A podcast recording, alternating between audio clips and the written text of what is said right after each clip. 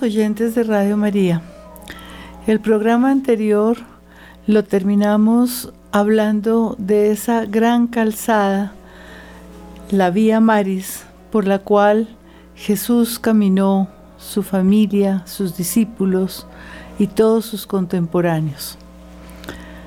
Nuestra invitación es a que ustedes y nosotros caminemos con Él por esos caminos, por esos senderos, por esos pueblos, por esas ciudades que Jesús conoció y caminó, transitó.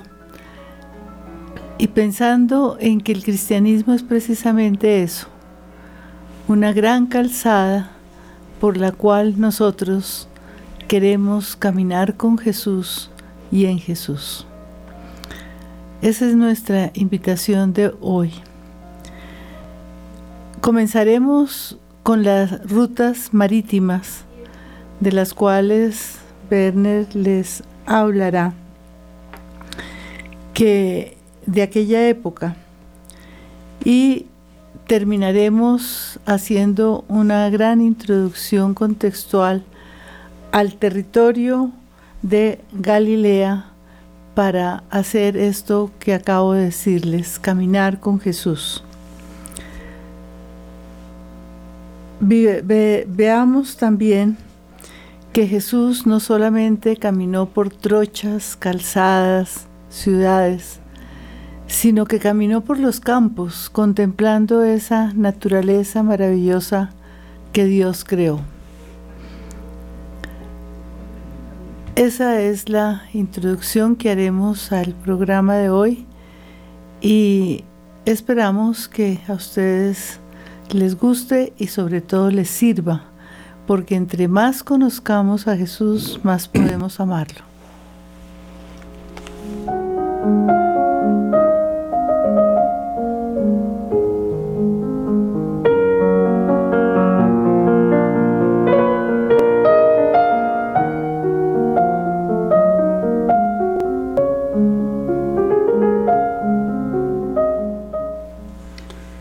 Comenzaremos con la pregunta, ¿qué se puede saber de las rutas marítimas?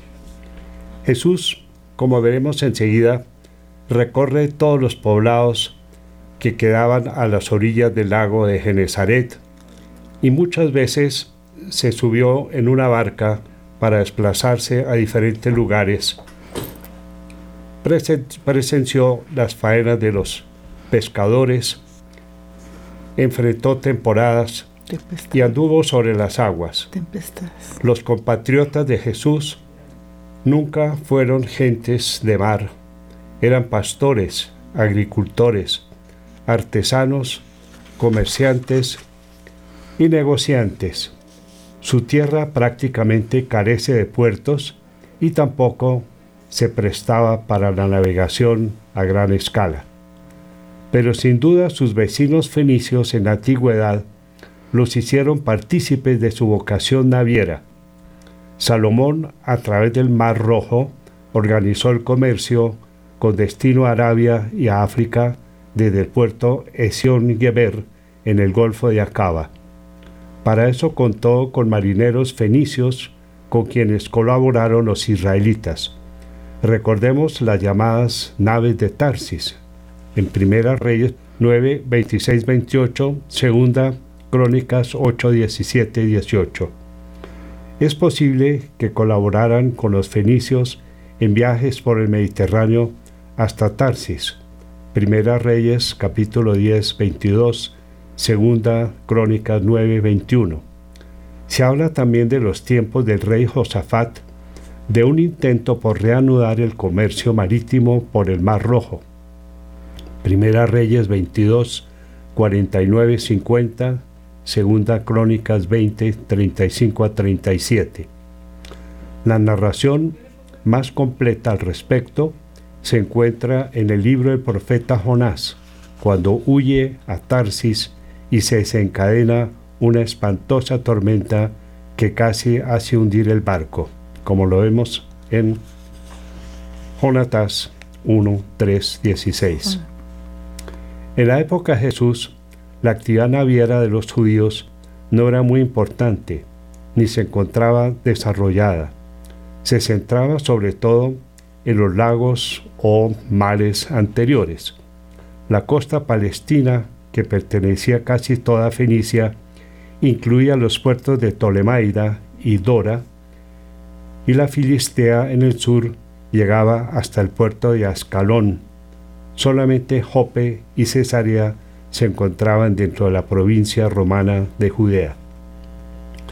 Los alrededores de los grandes lagos, llamados también mares por su extensión, mar de Tiberíades, en Juan 6, 1, 21, 1, o mar de Galilea en Marcos 1, 16, 7, 31, Mateo 4, 18, 15, 29, que eran de agua dulce y escenario de la actividad marítima de Jesús, fueron y siguen siendo hogar de marineros y pescadores. Y el mar muerto de agua salada y en el que no se navega debido a la densidad de sus aguas y a la absoluta falta de pesca, era frecuentado por algunos navegantes con fines comerciales que ponían en comunicación unas riberas con otras.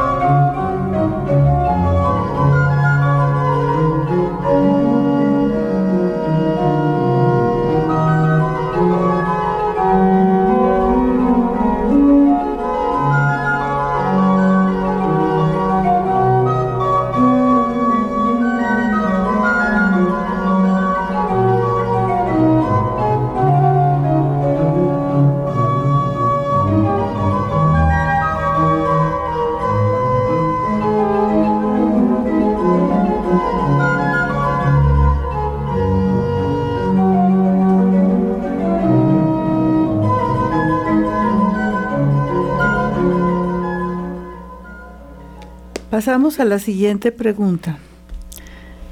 ¿Qué tanto incide la división territorial de Galilea en el caminar con Jesús? Al comenzar nuestro comentario sobre Galilea, vimos que ésta se divide en Alta Galilea, Baja Galilea y el Valle. Esta división es muy importante puesto que la temporada de las cosechas variaba de una región a otra según las condiciones climáticas de cada una de ellas. Flavio Josefo se refiere a esas diferencias. Como vimos en el capítulo segundo, el ministerio de Jesús fue itinerante y podríamos decir que los evangelios nos dejan ver su caminar por toda la región. En primer lugar, el mar, entre comillas, o lago de Genezaret, que fue el centro de su actividad. Otro lugar fue Nazaret, la ciudad donde creció al lado de sus padres y demás familiares.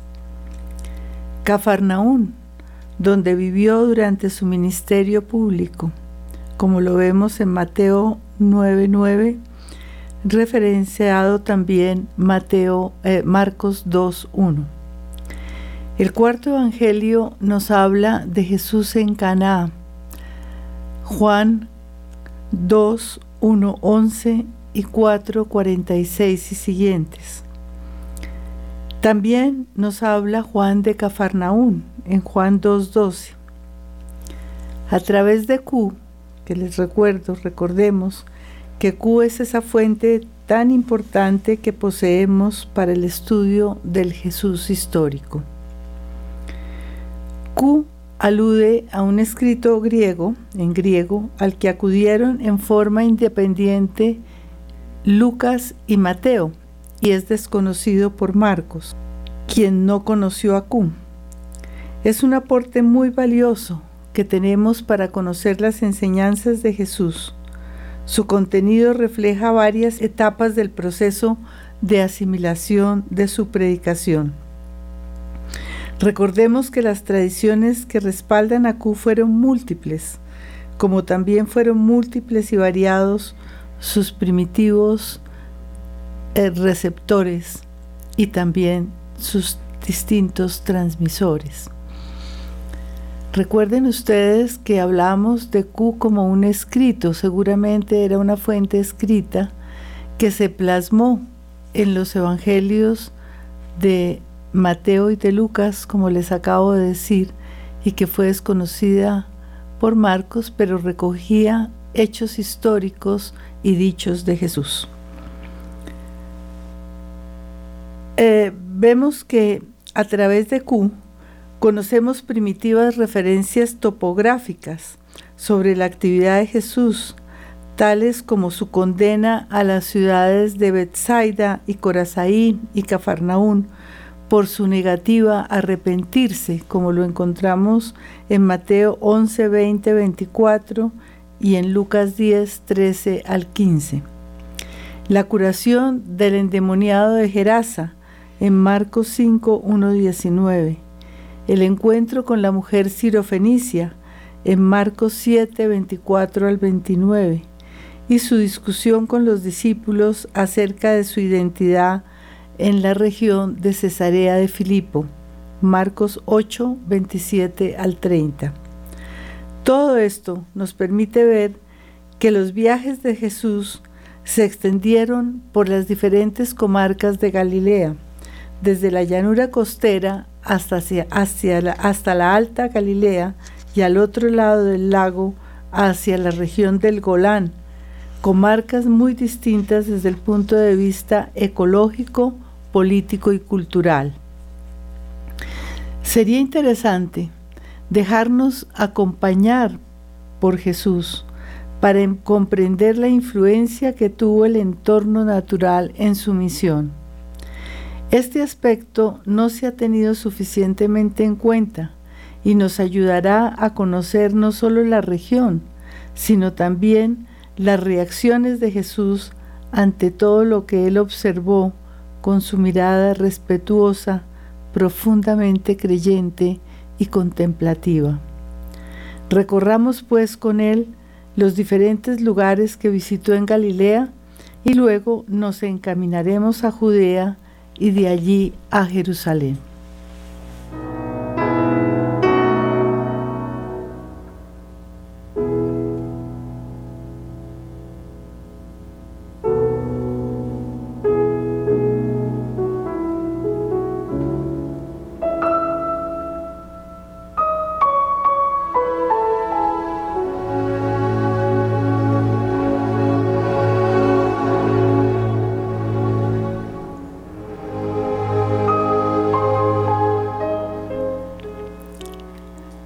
Comenzará Werner a hablarles de una región inhóspita por la que Jesús pasó y en la que permaneció unos días, pero la que no escogió para vivir ni para proclamar su buena nueva.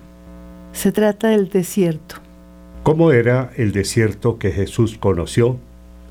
Los cuatro evangelios comienzan relacionando la vida pública de Jesús con Juan Bautista, su llamada al arrepentimiento y su invitación al bautismo administrado al otro lado del Jordán.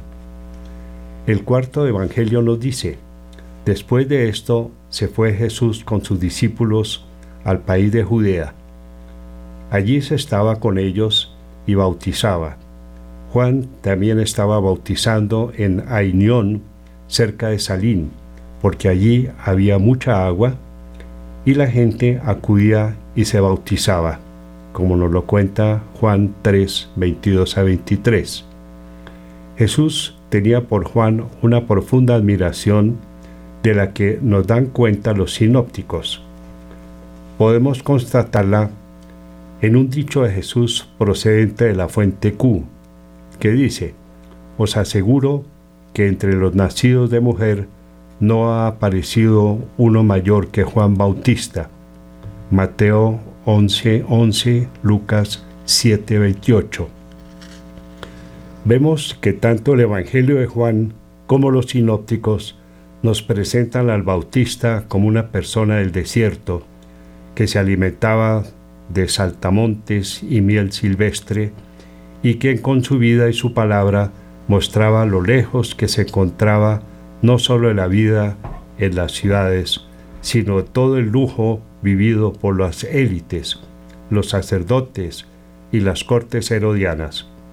Lo que caracteriza a Juan es su predicación sobre el juicio final de la historia, así como su oferta de un bautismo que en Marcos 1.4 recibe el nombre de bautismo de arrepentimiento o conversión para el perdón de los pecados. Este bautismo no perdonaba, solo garantizaba la actitud de arrepentimiento por parte de aquel que lo recibía. El futuro esperado al final de los tiempos se encuentra solo en las manos de Dios. Tanto Marcos como Juan y Josefo nos dicen que Juan fue encarcelado por Herodes en Maqueronte, una fortaleza situada al este del Mar Muerto. Con estos datos se puede comprobar que el desierto al que se refiere es el desierto de Judea, cuyo paisaje contrasta con las tierras de cultivo de la llanura costera y las tierras altas del centro. Debemos saber que en la historia de la salvación el desierto se relaciona con los orígenes de Israel. Recordemos el Éxodo, cuando Yahvé camina con su pueblo. También es el lugar donde se pone a prueba el pueblo que debe escoger entre el amor a su ah. Dios o la idolatría, y el pueblo se fabrica un ídolo para adorar. Pero el desierto también es un lugar que propicia el encuentro del hombre consigo mismo y con Dios a través de la soledad, del recogimiento y de la reflexión. Esto lo vemos claramente en los esenios y monjes de Qumran, cuando se alejan de la ciudad de Jerusalén y se van al desierto como protesta contra el poder ejercido por la jerarquía religiosa, de modo que logran vivir en paz de acuerdo con el espíritu de la revelación divina presente en la Torá. Jesús mismo va al desierto y muchas veces escoge lugares solitarios para hacer oración, pero podemos ver que tras su estadía en el desierto, el entorno de la Galilea, al cual regresa después de su encuentro con Juan y su bautismo, es muy diferente. Interrumpo aquí un momentico para decirles algo sobre la palabra Yahvé. Yahvé está formada la palabra por cuatro consonantes hebreas. La Yod, Hai, la Wau y otra vez Hai, que se han traducido como yo soy el que soy, como lo vemos en Éxodo 3:14. Equivale a la manera como Dios se reveló a sí mismo. Es, entre comillas, su nombre sagrado que más que nombre es la manera como Dios se presenta a Moisés. Son cuatro consonantes, porque el hebreo no tiene vocales. El lector debía conocer su pronunciación. Los eruditos han determinado que la pronunciación más probable era Yahvé.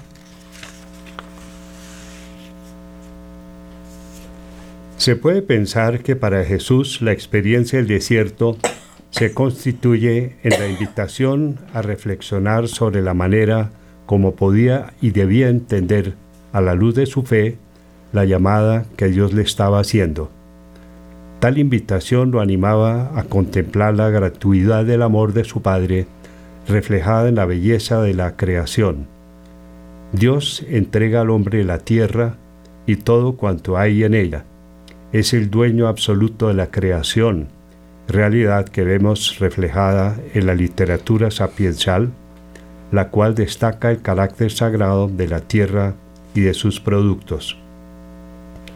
En Galilea, Jesús vivía en un entorno que le permitía contemplar las maravillas y la belleza de la naturaleza, reconociendo el respeto y la admiración que merece, al igual que aquellos que la cuidan y cultivan.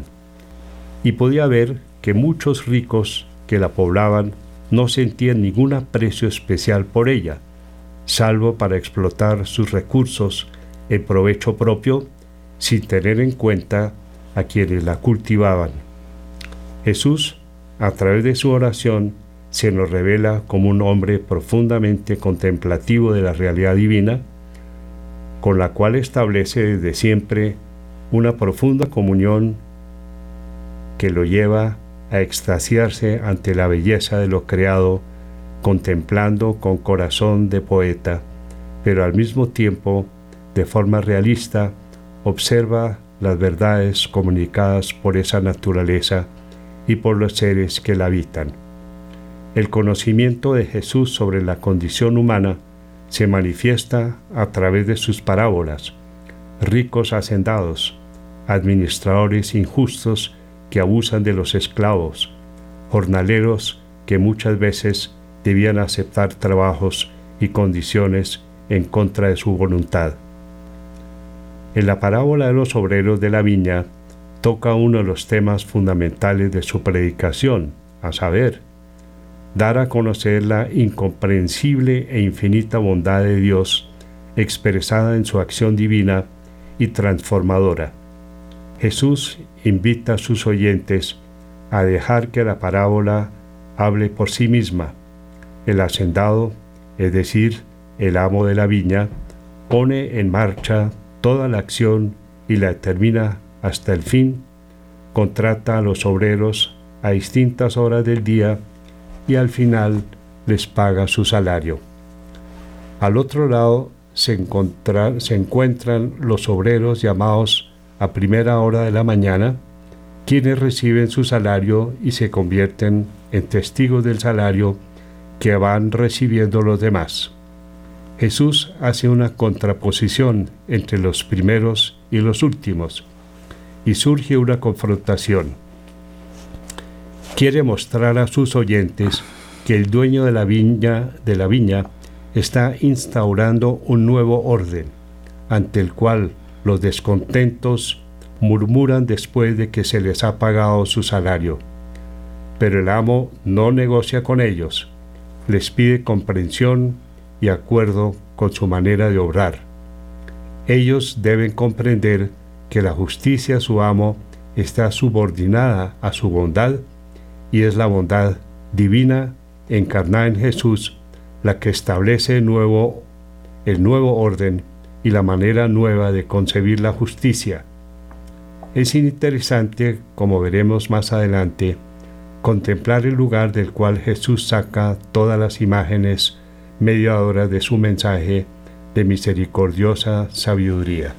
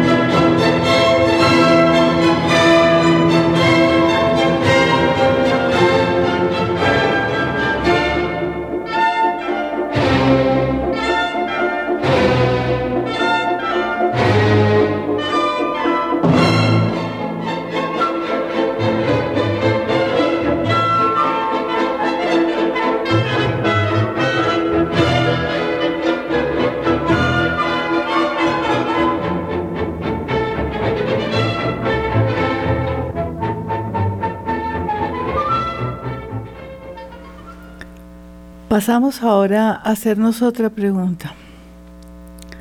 ¿Podemos describir la influencia del ambiente de la Baja Galilea en las palabras y en las decisiones de Jesús? Como acabamos de ver, definitivamente el ambiente del desierto y la predicación de Juan Bautista marcaron a Jesús. Sin embargo, su ministerio tomará un rumbo muy diferente al de Juan. Conocedor como era Jesús de la Sagrada Escritura, podía reconocer en su palabra la enseñanza de Dios a su pueblo y el inmenso contraste entre el desierto y la tierra de la promesa. En Deuteronomio 8:23 se dice, Acuérdate de todo el camino que Yahvé, tu Dios, ha hecho andar durante estos cuarenta años en el desierto para humillarte, para probar y para, y para conocer lo que había en su corazón. Te humilló y te hizo pasar hambre, pero después te alimentó con el maná que ni tú ni tus padres habíais conocido, para mostrar que no solo de pan vive el hombre, sino que el hombre vive de todo lo que sale de la boca de Yahvé. Y más adelante, en los versículos 7 al 10, dice, Ahora Yahvé tu Dios te conduce a una tierra buena, tierra de torrentes, de fuentes y fontanares que emanan en los valles y en las montañas, tierra de trigo y de cebada, de viñas, higueras y granados, tierra de olivares, de aceite y de miel, tierra donde el pan que comas no te será racionado y donde no carecerás de nada, tierra donde las piedras tienen hierro y de cuyas montañas extraerás el bronce. Comerás hasta hartarte y bendecirás a Yahvé tu Dios en esa tierra buena que te ha dado.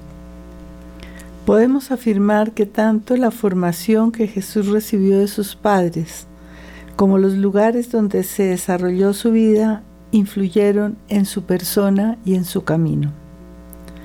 Es muy posible que él mismo, al contemplar su entorno, reflexionara a la luz de la palabra sobre aquellos maravillosos dones que Dios había dado a sus hijos y buscara para ellos lo que su Padre desde el principio había querido para todos, que los disfrutaran en paz, poniendo la mirada en la construcción del amor, de la fraternidad y de la justicia.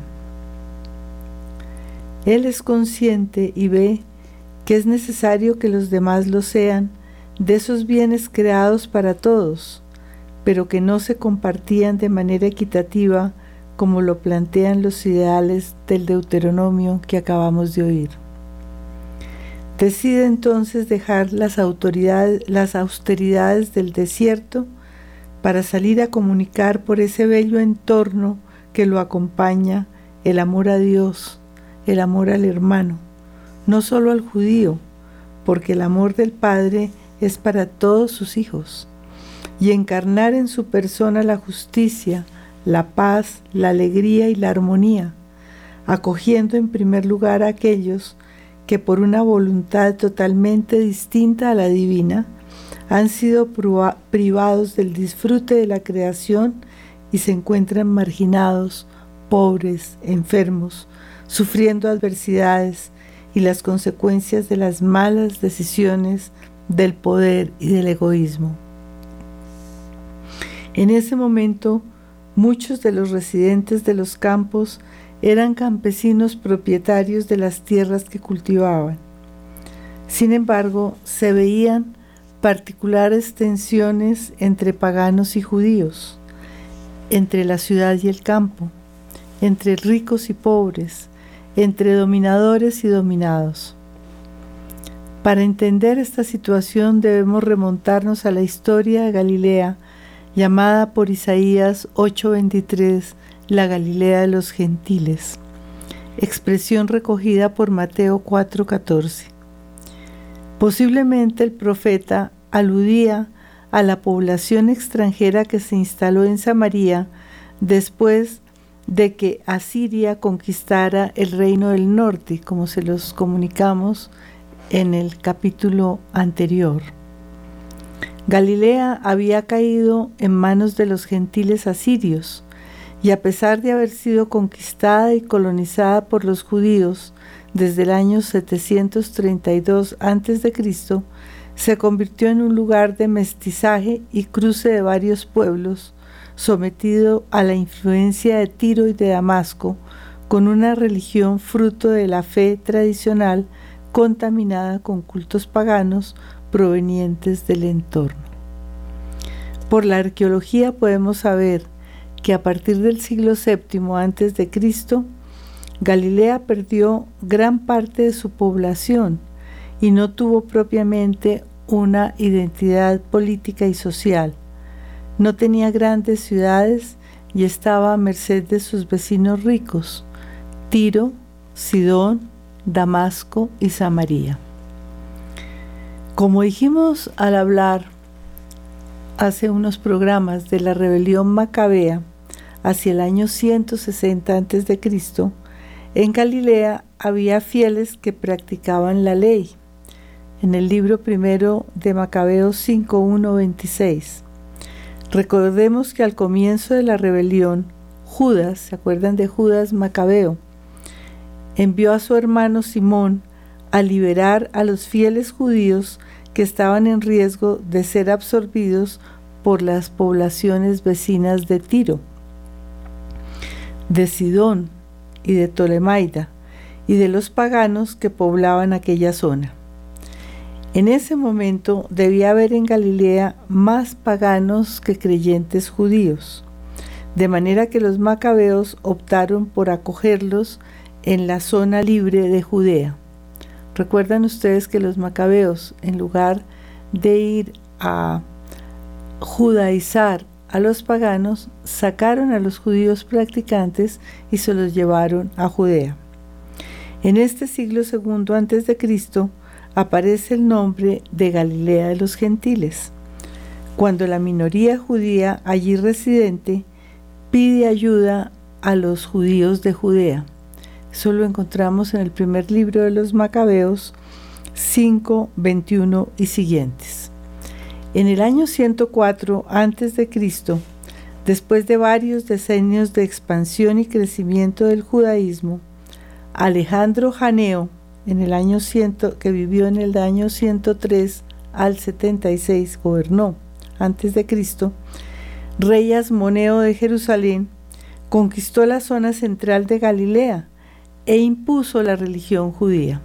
Acuérdense que Alejandro Janeo no fue un modelo de personaje, sin embargo hizo esto que resultó supremamente importante, adoptar las leyes y las, las costumbres de los judíos imponiéndolas en la, en la región de Galilea y les les exigió, a los itureos, tribu ciro-árabe, que habitaba allá, que se circuncidaran y adoptaran las leyes y la forma de vida de los judíos o se marcharan de la región. Promovió también que muchos judíos que vivían en Judea se unieran a los descendientes de los galileos israelitas que tuvieron que dejar la tierra 60 años atrás. Es importante tener en cuenta que entre los nuevos colonos Galileos, debió haber judíos religiosos que venían de Belén. Esto que les voy a decir es muy importante. Algunos creen posible que hayan sido los fundadores de Nazaret, Nazará, asentamiento nazoreo. Se trataba de fieles creyentes que querían revivir en Galilea el antiguo ideal hebreo vinculado a las tradiciones del Éxodo y de la Alianza más que al dominio del templo de Jerusalén. Apelaban a la memoria del profeta Elías que había actuado en aquella zona y acudían a las promesas escatológicas de bendición y plenitud para los tiempos finales con la llegada del reino de Dios, que coincidiría con la llegada del Mesías. Su identidad se consolidaba sobre las siguientes premisas. Primero, fundamentarse en la escritura a través de las tradiciones recibidas, asumiendo una jerarquía de valores en la cual la palabra divina ocupaba el primer lugar y se imponía a las normas dictadas por los sacerdotes del Templo de Jerusalén. Segundo, apelar a la memoria de Elías, tan importante en la historia de Israel y cuya figura debía ser actualizada. Tercero, la llegada del reino de Dios y del Mesías, anuncios proclamados y esperados como signos del cumplimiento de las promesas y de la plenitud del tiempo final. Dentro de esta caracterización podemos encontrar puntos fundamentales que unieron a Jesús y a su familia con el judaísmo del segundo templo. Recuerden ustedes que al principio de estos programas les hablamos del judaísmo del segundo templo, que es el nombre que se le debe dar a este judaísmo vivido en tiempos de Jesús. Es muy interesante lo que les digo porque yo creo que la familia o los ascendientes de Jesús llegaron a Nazaret en aquella época, no como se, cree, creía hasta hace muy pocos años que Nazaret había sido fundada en tiempos muy cercanos a los hechos que está narrando la Sagrada Escritura cuando habla de esta ciudad. Creo que esta familia de Jesús se asentó en estas tierras de la Galilea más o menos en esta época. Y estos tres comunes denominadores son los que unen a Jesús con el judaísmo del segundo templo. Vamos a ver que en todos los demás aspectos, él, como también su familia, se apartaban de esas prácticas eh, rigoristas de los sacerdotes, de los fariseos, de los escribas, del, del templo de Jerusalén que se vivía en la época de Jesús. Después de esta época, de los ciento y pico de años antes de Jesucristo, hubo una política de rejudaización que tuvo éxito en Galilea, de modo que en la época de Jesús, en la Galilea había una población judía considerable, aunque también había muchos extranjeros. En la Mishnah, la distinción entre Alta y Baja Galilea se relaciona con el crecimiento del árbol del sicómoro, que según Primera Reyes 10, 27 y Segunda Crónicas 1.15 llamó 7.14, se asocia con la región de Cefelá. Cefelá o Shefelá se refiere a las tierras bajas de Judea.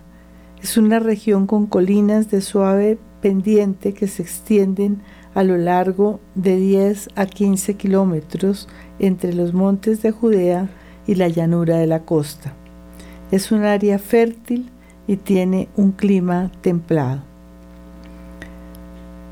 Esta región de la Céfela en el sur también se menciona en la región del Monte Carmelo como epígrafe del capítulo segundo de su libro Freine cita el siguiente dato.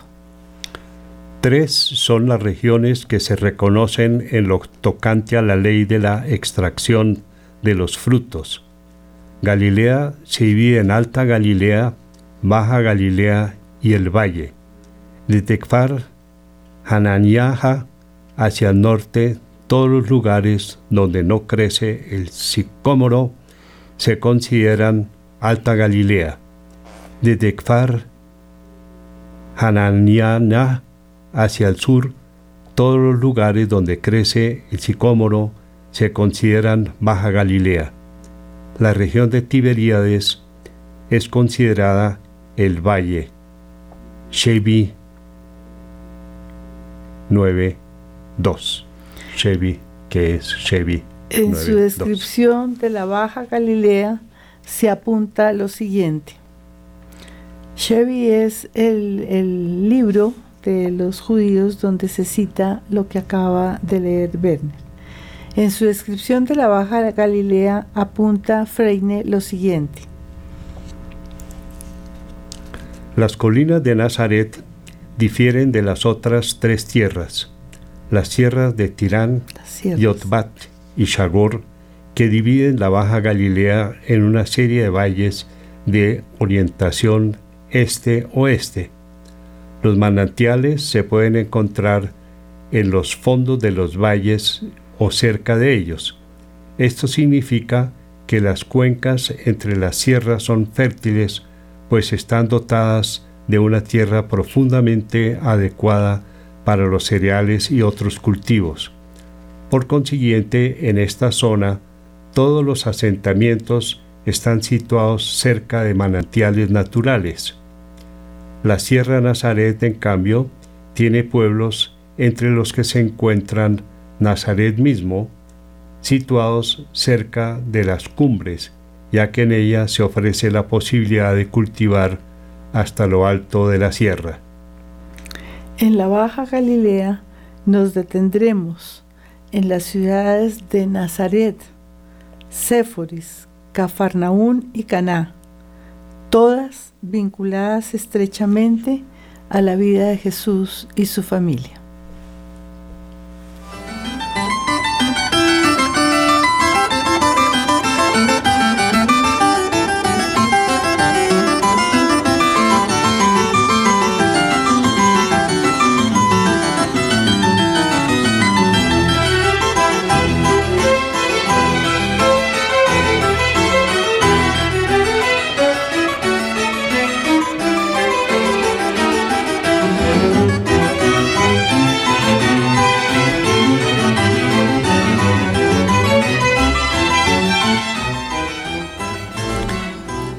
Les dijimos al principio del programa, en el próximo visitaremos con Jesús esas tierras que Él habitó, caminó y conoció también. Ojalá que ustedes quieran caminar con Él y con nosotros y conocerlas un poco mejor para poder leer el Evangelio con conocimiento cuando se refiera a todas estas tierras. En el próximo programa abriremos desde el principio los micrófonos por si ustedes quieren comentar o aportar algo. Hasta el próximo programa, muchas gracias.